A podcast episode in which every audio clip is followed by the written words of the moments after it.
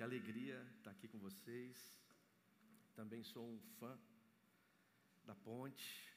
Conheci a Ponte pessoalmente em 2017. Estive aqui numa virada de ano e foi um tempo muito especial. E de lá para cá me tornei mesmo um propagador da fonte, da ponte, da ponte que é fonte. me tornei um propagador da ponte. Estava falando com o Digo que por onde passo falo da história de vocês, a história de vocês me inspira muito. Hoje pastorei uma igreja lá no Rio de Janeiro. Essa igreja ela lembra um pouco o que vocês vivem aqui.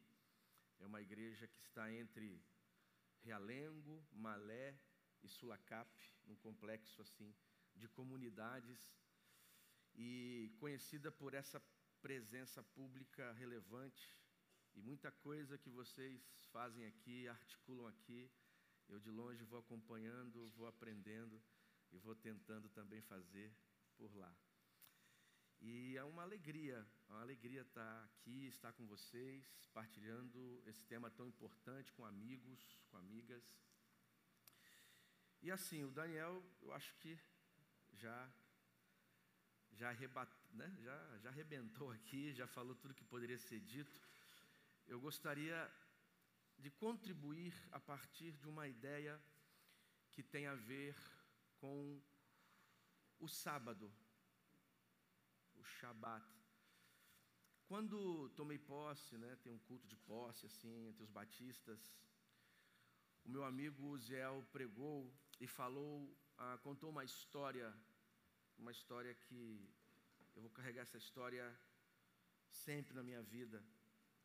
Ele disse que um dia recebeu um meme e nesse meme uma senhora, uma senhora dançando, dançando no estacionamento.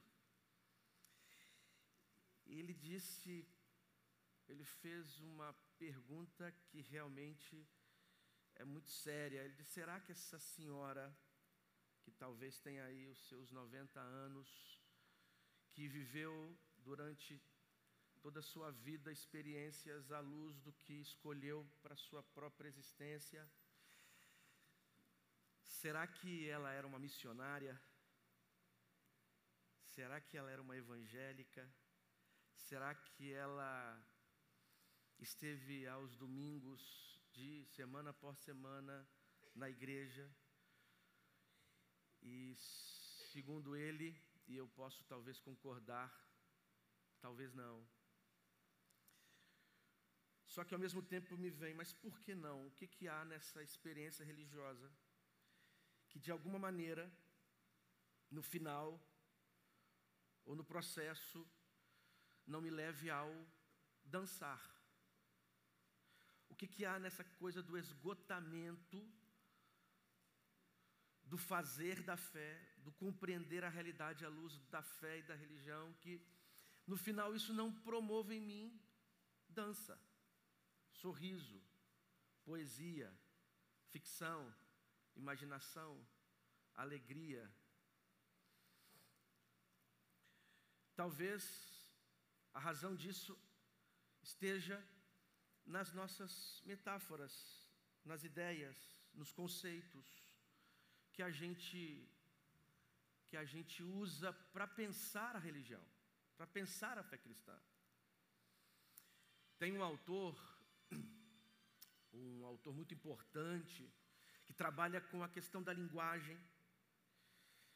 Ele diz o seguinte: que fora da linguagem não há realidade. Quer dizer, o sistema de imagens, de metáforas, de símbolos, é exatamente esse sistema que dá sentido para o mundo onde habitamos. Então, de alguma maneira, a gente não habita simplesmente o chão, a gente não somente habita e não somente tocamos as coisas, nem as pessoas, de certa forma, há uma mediação, e essa mediação é um sistema de significado, que é a linguagem. E a linguagem enquanto conjunto de coisas que vão nos explicando o que é a vida. um conjunto de coisas que vão descortinando o que é o mundo. Então eu não me relaciono diretamente com o mundo, é, esse mundo que é criação de Deus e que interessante, né, que a tradição judaico-cristã diz que foi criado pela palavra, pela linguagem. É, né? Você tem a profecia, davar, a coisa, davar na, na Bíblia hebraica não é, não são, não, não é esse barulho fonético que a gente produz no balançar da língua e na estruturação dos nossos órgãos. Não, dabar é coisa. É, o profeta falou. Tem paixão, tem realidade, cria. A, a ideia da palavra na Bíblia hebraica, inclusive, está ligada a essa coisa que cria. Quando o profeta fala, ele constrói, ele quando o profeta imagina na patos de Deus, na paixão de Deus, ele, ele reconstrói o mundo pela palavra. É mais ou menos assim, esse termo está dizendo para a gente que a nossa tradição acredita que a palavra é criadora, gera coisas, gera vida, gera realidade. E se Wittgenstein estiver certo, então eu acho que é isso. De acordo com a maneira como mediamos a vida, a linguagem que temos, ah, os símbolos que usamos, as metáforas que construímos, de alguma forma a gente vai criando um mundo, a gente vai criando uma realidade, a gente vai criando relações que podem ser cansativas, adoecedoras. Com uma nota só. O Daniel falou da religião como lugar de sentido e não tem talvez a melhor expressão para isso. Ou seja, que tipo de sentido essa religião está construindo? Que tipo de mundo, pela, pela linguagem, pelas metáforas, essa religião está produzindo? Aí, né, você tem a espiritualidade cansada, ou a espiritualidade do cansaço. É do cansaço porque o mundo que esse tipo de compreensão de espiritualidade produz é um mundo pesado, insuportável, que achata, que nos faz olhar para Deus e olhar para a realidade como coisas pesadas, difíceis, sempre dolorosas. O, o Rubem Alves, uma vez, disse que nós só damos coisas ruins para Deus. Eu vou jejuar. Então eu vou deixar de comer o que eu gosto para agradar a Deus. Eu vou deixar de. Uma vez um amigo disse que na igreja dele eles estavam fazendo um jejum coletivo. E qual era o jejum? Ah, era não era não comer aquilo que você gosta. Foi que coisa chata. Deus, Deus se alegra em me ver me abstendo daquilo que eu gosto. Então, é um Deus que não gosta de mim, é, é, é, um Deus pesado, um Deus que cansa. E eu acho que o Shabat é aí um lugar, uma percepção sobre a realidade que segue por um outro caminho, por uma outra orientação, assim. O Ram foi citado, né? Sociedade do cansaço. Mas também tem um, um outro texto que eu acho que os bem mais antigo, da década de 60, o Deboer, né, a, a, o Debord, que é o, a Sociedade do Espetáculo. Então você tem aqui as imagens da alta performance e ao mesmo tempo da, do peso, da imagem, da imagem de perfeição, da imagem que tem que ser consumida e de uma espiritualidade que vai sendo isso. Esse, esse tanto de coisa que eu tenho que fazer, esse tanto de coisa que eu preciso é, produzir. Aí o sábado diz: Pois é, agora há o lugar do não fazer, que é fazer. Mas no modo de produção da modernidade, esse não fazer não é lucrativo, não é positivo, é negativo.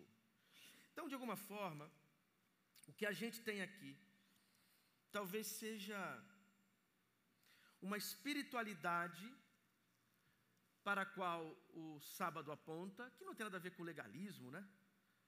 Em guardar o sábado no sentido ah, moralista, guardar o sábado como se fosse obedecer o sábado a partir de um conjunto de regras, um conjunto de, de afirmações que eu preciso obedecer, mas o sábado como um tipo de princípio, um tipo de orientação para a vida, que vai me fazer construir um mundo, porque a expressão Shabbat é uma palavra, mas vai me fazer habitar o mundo a partir de outros modelos.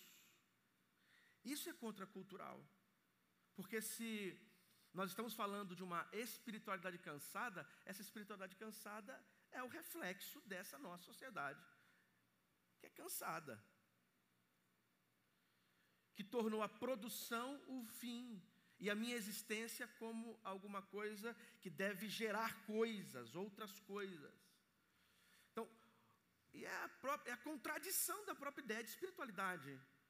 Porque a espiritualidade, do ponto de vista judaico-cristão, não tem a ver com espírito, né?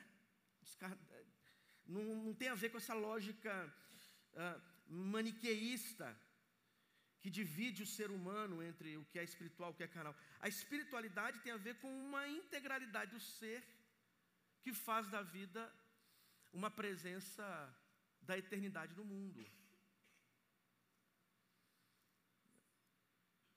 O sábado é isso.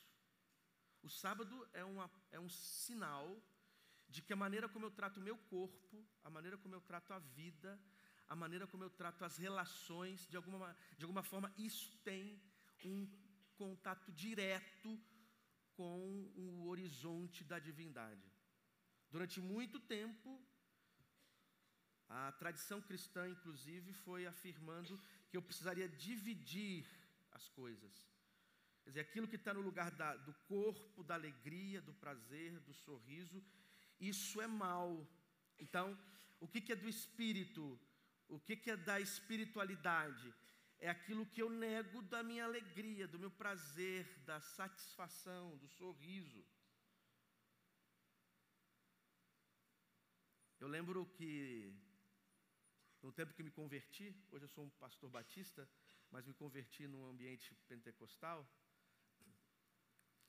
E assim, eu cheguei na igreja, o que eu tenho que fazer para Deus? a ideia era: vamos tirar horas de oração. Oração, obviamente, é, é importante. Eu lembro que ficava três, quatro, cinco horas orando, mas a oração não era um espaço prazeroso, era um tipo de negócio que eu estava fazendo com Deus, entende? Eu tenho que produzir, e qual que é a, qual que é o produto? É oração. O que, que eu quero? Eu quero alguma coisa com Deus, eu desejo que algo aconteça comigo. Eu quero que o sobrenatural se manifeste aqui na minha vida. Então, eu vou produzir coisas nessa máquina sobrenatural para agradar o meu chefe, que é Deus. Fui para o seminário e lá tinha um espaço de oração, eu ficava horas, às vezes duas, três, quatro, cinco horas orando, mas no fundo, no fundo, aquilo foi me adoecendo, por quê? Eu não estava orando, eu estava negociando com Deus. E um negócio muito perverso, porque a sensação que dá é que nunca está bom, então tem que fazer. Gente, quando isso entra na lógica das comunidades de fé, você vai se tornando uma máquina de Deus. E você vai se tornando uma máquina de Deus e fazendo e produzindo, achando que está assim balançando o coração e os desejos de Deus. No fundo, no fundo, você está se distanciando desse mesmo Deus que você diz querer servir, porque no fundo, esse Deus ele quer que você torne a vida, os prazeres a alegria da vida, um espaço oportuno para encontrá-lo. O Shabat é isso, é um pouco disso. Porque quando fala em parar, não é ficar estático e não gerar nada, pelo contrário como diz Heschel, né? É a sacralidade do tempo. Amém? Agora veja, Você fala, dá uma glória aí, porque o pentecostalismo está aqui ainda. Tem pentecostal aqui, digo também, cara. Aí, ó. Vocês estão perdidos.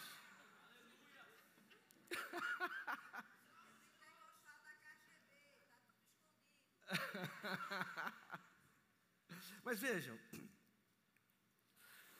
agora olhando para o sábado, para o Shabat, algumas coisas eu gostaria de provocar vocês, para a gente romper com essa, com essa lógica que eu tentei aqui descrever, né?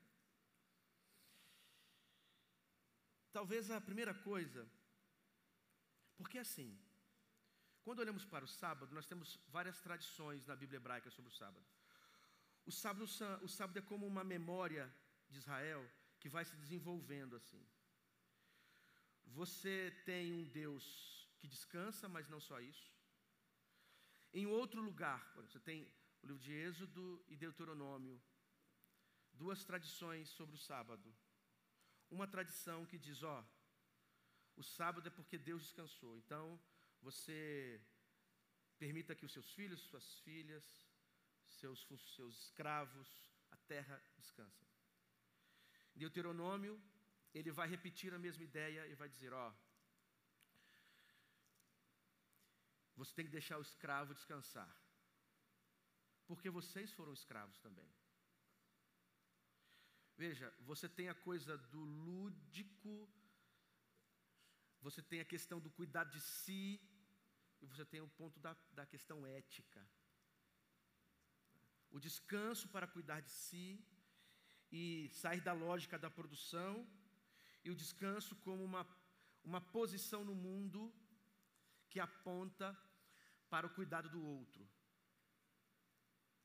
E, esse, e essa tradição ela se desenvolve na Bíblia hebraica, porque tanto cuidar de si como cuidar do outro, por vezes, não geram produção.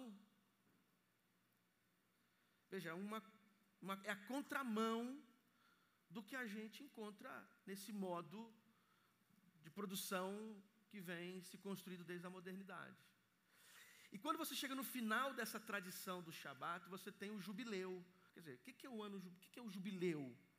O jubileu é exatamente o desenvolvimento dessa outra sociedade possível. Aí no jubileu se estabelece o cuidado de si, o cuidado da criação, o cuidado do outro. Você tem a questão lúdica, você tem a questão estética, você tem a questão ética, tudo formando uma outra sociedade possível. Uma outra espiritualidade possível. Um outro lugar possível de compreensão do que é viver num mundo criado por outro tipo de realidade que eu crio pela linguagem. Então, naturalmente, quando nós vamos olhando, compreendendo, avaliando esse sábado, dando lugar a este outro modelo, uma coisa que logo vem para a gente é que se outro mundo criado pela linguagem, a linguagem profética, essa linguagem da palavra que cria, ela aponta para o não fazer criativo. O não fazer criativo me permite, me lança para um outro lugar. Um lugar em que eu produzo, porque eu não posso parar, mas o silêncio, o não fazer,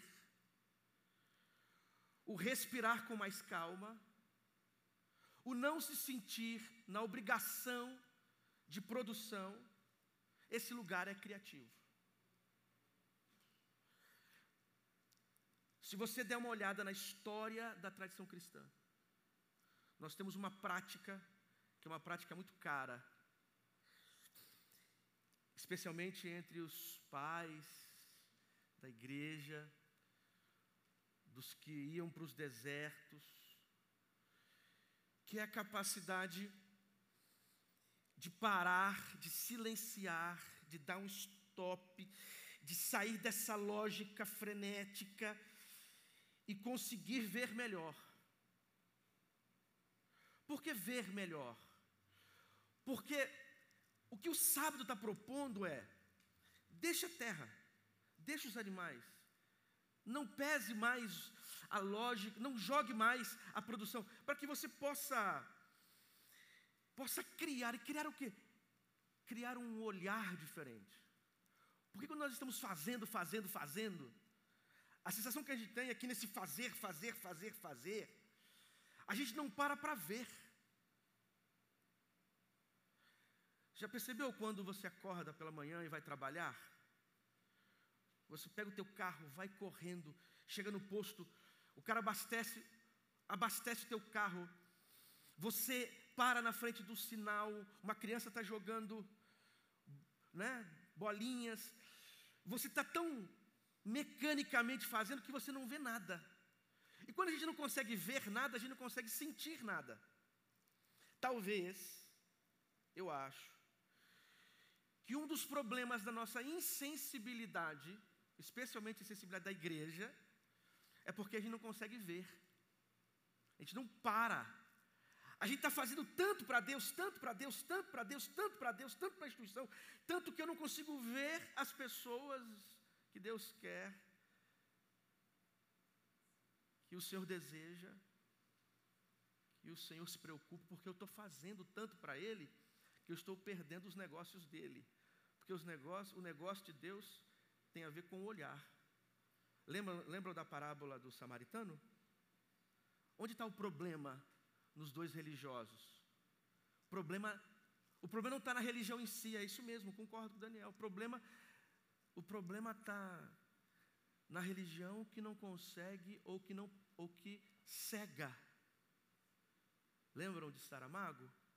Ensaio sobre a cegueira, que ele compreende, que ele descreve uma sociedade cega. Eu acho que a cegueira que essa visão frenética, essa coisa da produção nos, nos gera, é a incapacidade de pararmos para conseguirmos nos ver e ver o outro. Então, o que a gente está fazendo, fazendo, fazendo, a gente não consegue ver. Aí, os dois religiosos da parábola do samaritano, eles estão tão preocupados em fazer do templo, fazer no templo, estão tão preocupados de fazer no rito e fazer do rito, que eles não conseguem perceber com empatia que o Deus do rito, que o Deus do templo, no fundo, desejava que eles fossem capazes de ver o cara caído.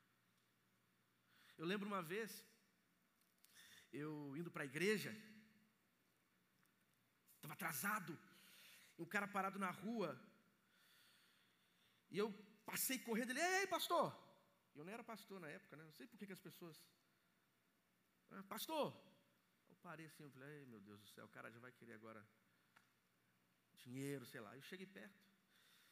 Aí ele falou o seguinte: Eu queria que você me ouvisse.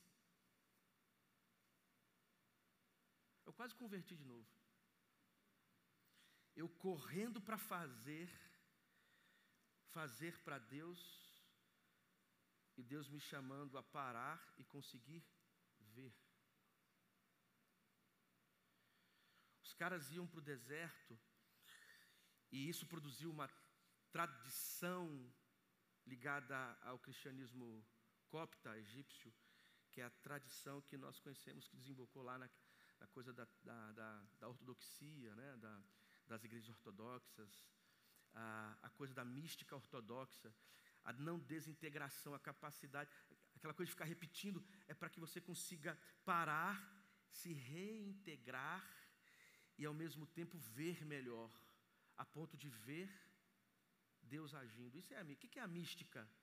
A mística é exatamente essa capacidade de ter uma relação direta com Deus e você ver melhor a Deus. Você não pensa a Deus, entende?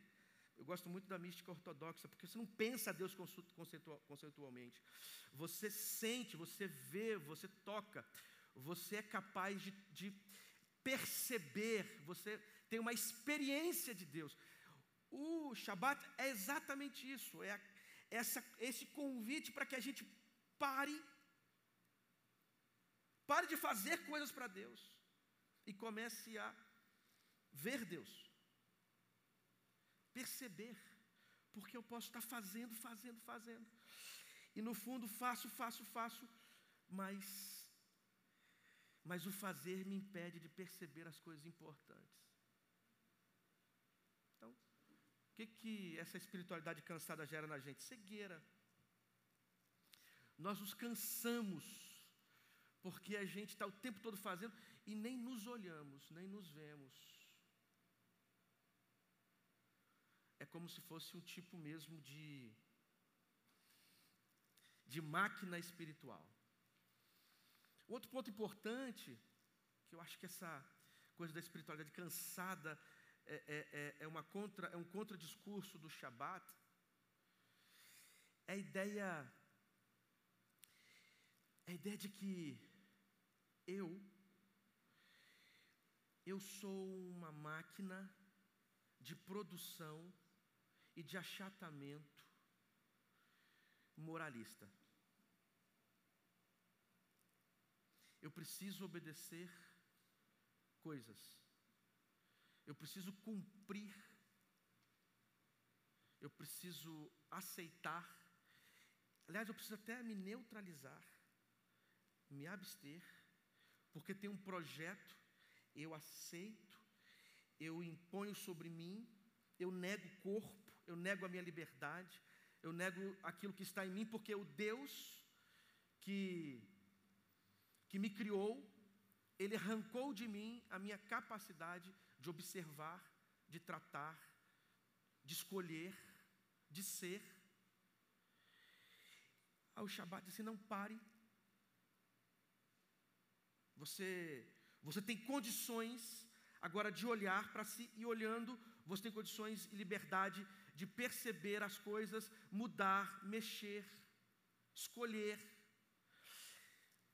e ir.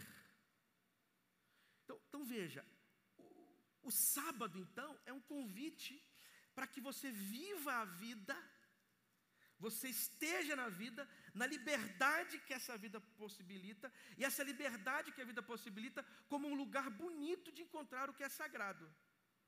Então, não tem a ver com, com guardar um dia e esse dia ser um negócio sagrado. Não é o dia que é sagrado, a vida é sagrada, uma vez que você consegue, na tua liberdade, ter responsabilidade, ter cuidado do outro, ter cuidado de si. Porque o cuidado do outro, o cuidado de si, tem a ver com esse, com esse descanso que você dá para a produção. A vida, então, se torna um, um lugar importante. Eu não tenho simplesmente que levar a alma de alguém para o céu. Eu tenho que fazer com que esse corpo inteiro, que é o sopro de Deus, Viva a vida em sua total intensidade, na liberdade e na responsabilidade, que produzirá uma vida muito mais eloquente, muito mais profunda, muito mais densa. Porque a liberdade não é para nos destruir, a liberdade é para que a gente seja mais humano. Quanto mais livre sou, mais humano sou. Aí a religião diz: não, a tua liberdade precisa ser castrada. Porque se eu não, se eu não coloco aí um, uma rédea em você, você se destrói. Aí o Shabat diz assim: não, escolha pela vida. Permita que a terra, que a terra gere livremente, que os animais comam, que os escravos tenham, tenham liberdade, não trabalhem. Quer dizer, Deixe que a graciosidade, que é outra coisa, né? A gente tem aquele costume de dizer, ah, o Deus do Novo Testamento é um Deus da liberdade, da graça. Paulo, eh, Paulo inventou a graça, a liberdade. O Deus do Antigo Testamento é um Deus pesado, um Deus que, né, que castra.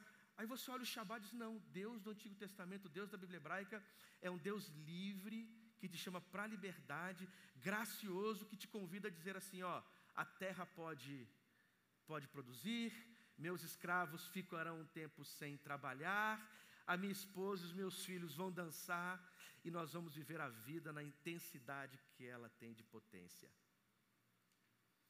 Veja, então uma liberdade, uma graciosidade que vai fazer com que a vida tenha mais sentido. E é interessante, né? Porque quando a gente chega perto do Evangelho, a primeira coisa que você pergunta é o que, que, eu, que, que eu não posso fazer, não é? O que, que não devo fazer? O que, que não posso? Porque parece mesmo que viver a fé cristã é você criar uma série de interditos, e esses interditos vão dizer para você o quanto você é aceito por Deus. É como se Deus fosse um, um juiz insensível que está aqui só para tornar a sua vida pior. A ideia não é essa, a ideia é: vá, reinvente a vida. Porque você tem uma sociedade da exploração no mundo antigo, aí o Shabbat diz: ó, é outro jeito de existência. A Cecília, Cecília Meirelles, assim: a vida só seria possível se reinventada. O que, que o Shabbat é? É a reinvenção da vida para que a vida seja um lugar de liberdade. E essa minha liberdade me leva ao serviço, ao cuidado, ao olhar o outro e dizer: você tem direito de usar a minha terra, você tem o direito de não trabalhar sendo meu escravo, porque nós somos criados à imagem e semelhança de Deus e somos livres para aproveitar a vida. Eu lembro que quando fui a primeira vez numa igreja, pessoa, o pastor nunca tinha me visto antes. Estávamos tinha um, um, espaço assim, uma igreja um pouco maior, um pouco maior, e o palco atrás. Ele me encontrou, ele me encontrou assim no, na entrada. Primeira, ele me disse assim, boa noite, não, estou cansado. Estou cansado. Eu estava começando o ministério, falei, já estou cansado também. Eu falei, Senhor, me tira desse negócio de ministério pastoral. Mas lógico, o que, que era a vida desse cara? Uma cena de produção. Uma cena de produção espiritual. Um cumprir de regras religiosas para agradar corações por vezes perversos que desejam só uma, uma satisfação das, dos seus interesses. Aí ele era uma máquina que reproduzia isso para alegrar, alegrar o povo. Ele não é mais livre, ele não é mais gente, ele é só reprodutor. Na verdade, o que a gente tem aqui é um caminho. Um caminho que vai nos fazer olhar para a vida e pensar assim: essa vida tem mais a dar. O Shabat é o seguinte: o descanso vai te fazer ver melhor. O descanso vai te ajudar a olhar a vida com liberdade. E como diz o filósofo judeu que eu citei, o Heschel, ele vai te fazer olhar o tempo como sagrado. O salmista, a Bíblia, ela o tempo todo repete isso para a gente. A vida é como um sopro, passa. Então, se ela é como um sopro, ela passa rápido demais. E ela também nos ensina a contarmos os dias, ou seja, aproveitarmos os dias. Aí, numa sociedade de produção, o que seria aproveitar essa vida? Produzir. Por várias razões justificáveis.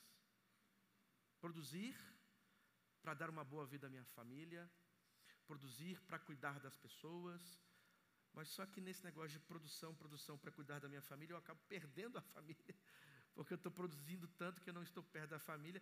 E na coisa do, da, do cansaço espiritual, você está diante de um projeto de produzir, produzir para agradar a Deus, e esse agradar a Deus, no fundo, no fundo, é só um fazer mecânico que não, que não o alcança, e o que Ele quer é que a gente faça da vida um lugar celebrativo um lugar de vida e vida em abundância, um lugar de reinvenção da própria vida. E eu terminaria dizendo assim: tem a ver aqui com ficção. Uma ficção, que é? Ficção não é mentira. Ficção não é mentira. Ficção é a capacidade de produzir, de é, exceder uma realidade que se vem. Da imaginação, da criação, do sorriso, da beleza, da poesia. O sábado é um convite para que você consiga ter espaços para sorrir. Você está fazendo tanto que você perdeu de vista que há um lugar para parar, para celebrar, para sorrir, para cantar. A literatura é isso. A literatura ela te faz olhar para o mundo e falar: não é somente este mundo possível, há um outro mundo possível. E qual é esse mundo possível? Um mundo belo, um mundo bonito, um mundo que há o espaço para que eu faça como aquela senhora no final da vida, dance. O sábado é um convite para ficcionalizarmos a vida. Você, então, para para ver, para para a liberdade e para para sonhar um outro mundo possível. Porque quando você faz a mesma coisa sempre, a mesma coisa sempre, como uma máquina espiritual, você não consegue ver outras coisas possíveis. Aos sábados, pare, veja um outro mundo possível. A justiça de Deus é um convite para a gente olharmos o mundo e olharmos um outro mundo possível e a gente sonha, a gente cria, a gente faz poesia, a gente faz literatura, a gente olha para a vida e diz assim: ó, a vida é mais do que isso. O sábado é o seguinte: olhe para a vida, pare, respire e espere e faça e crie e sonhe outros mundos possíveis de justiça, de solidariedade, de paz, onde escravos não são explorados, onde a terra é partilhada, onde o reino de Deus, que é o grande sonho de Jesus, um outro lugar possível, se estabeleça. E essa espiritualidade cansada dê lugar a uma relação profunda e mística com Deus e com a fé, a ponto de nos transformar em gente viva, mais humanizada e que acredita numa outra realidade criada pela palavra, uma realidade bem diferente deste mundo máquina, deste mundo instrumento, deste mundo achatamento, para um mundo de vida e vida em abundância. Que o Shabat seja o modelo da nossa espiritualidade, que está cansada, mas que pode ressuscitar, porque cremos no Jesus do Shabat, cremos, cremos no Jesus da ressurreição. Amém.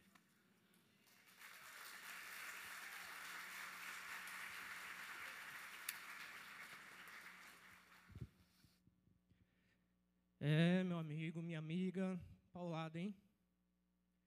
Como estamos